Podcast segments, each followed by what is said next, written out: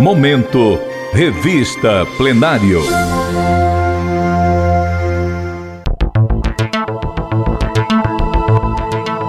Ouça agora a reportagem Praça do Ferreira, o coração de Fortaleza.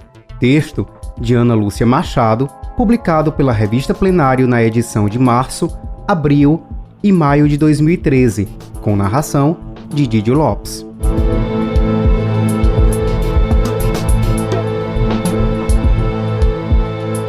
Coração de Fortaleza não acorda cedo.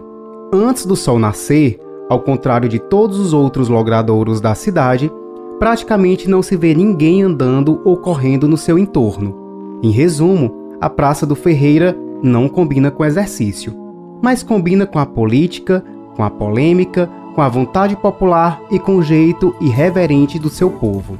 Não há um registro histórico preciso que diga quando o antigo areial cheio de mongobeiras e cajueiros, começou a ganhar os contornos que lhe deram um perfil de arremedo de praça. Sabe-se que, em 1825, o comendador Machado construiu ali o seu casarão, o que agregou valor e qualificou a área. Seguiu-lhe o exemplo Francisco José Pacheco de Medeiros, que em 1831 surpreendeu a cidade erguendo no local um sobrado igualmente imponente e que chegou a ser sede da intendência. Em 1939, o lugar tinha um grande poço no centro e servia para acolher os cavalos dos viajantes que vinham do interior, trazendo as mercadorias para abastecer o comércio local. Vendia-se de tudo por ali, e a região acabou servindo de base para que Adolf Hebster construísse, a partir de 1856, como diretor de obras públicas gerais da cidade, a então malha viária urbana da capital. Fato é que, em 1850, a futura praça era o campo de areia frouxa, que além dos dois casarões, era contornado por um grupo de casebres, além do beco do cotovelo com casas em diagonal. Ninguém diria que a região, inicialmente tão modesta e sem identidade própria, viria a se manter durante décadas, não só o coração, mas também a língua ferina, crítica e implacável dos fortalezenses. Foi o Boticário Ferreira quem promoveu a primeira intervenção na área que seria a Praça do Ferreira, demolindo o beco do cotovelo, corrigindo o traçado das ruas e criando uma praça no lugar, que ganhou o nome popular de Feira Nova. Depois passou a ser o Largo das Trincheiras. Em 1859 foi batizada de Praça Pedro II. Só em 1871, em homenagem ao Boticário, o mais fortalezense dos portugueses, passou a se chamar Praça do Ferreira. Houve um tempo em que no Ceará não havia personalidade pública ou figura privada que não temesse o veredito do júri popular, que sentado no banco da opinião pública debatia os acontecimentos e distribuía sentenças que podiam acabar com reputações e carreiras. Hoje, a opinião dos que fazem a Praça do Ferreira pode não ser tão influente, mas continua fazendo a diferença no julgamento da cidade sobre figuras e fatos.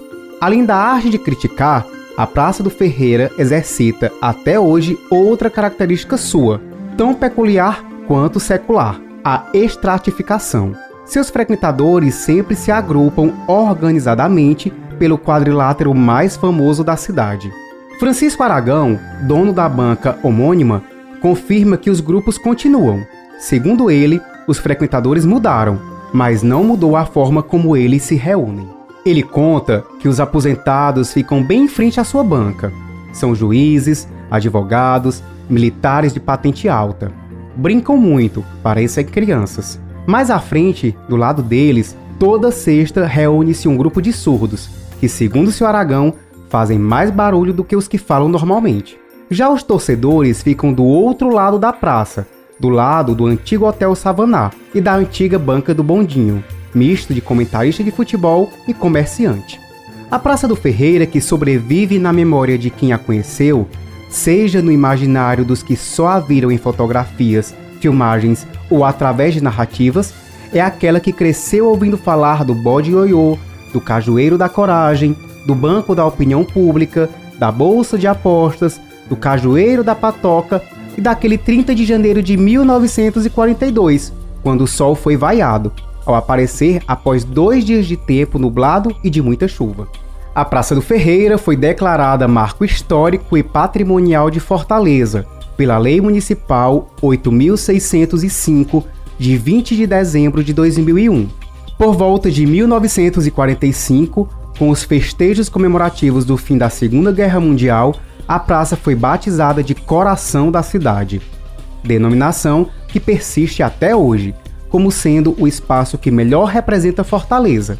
Em 2001, ela foi escolhida ícone da cidade, na campanha Eleja Fortaleza, do Banco Itaú e do Sistema Verdes Mares.